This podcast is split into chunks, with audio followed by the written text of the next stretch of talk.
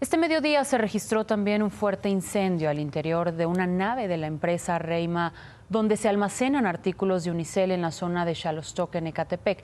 Debido a la intensidad, como vemos en la imagen, este incendio se pudo ver a kilómetros a la redonda.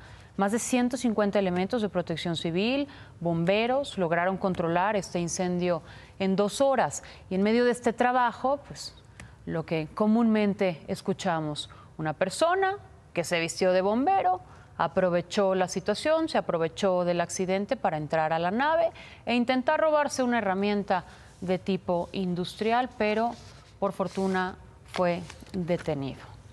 Bueno, esto en Ecatepec, en Jalostoc. Sí.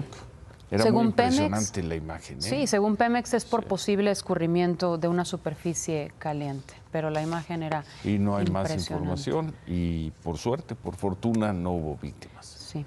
Bueno, Ya se te pasó el susto de las Ya, 14 no, horas. pues, yo por lo pronto no viajaré. Evitaré viajar en estos días.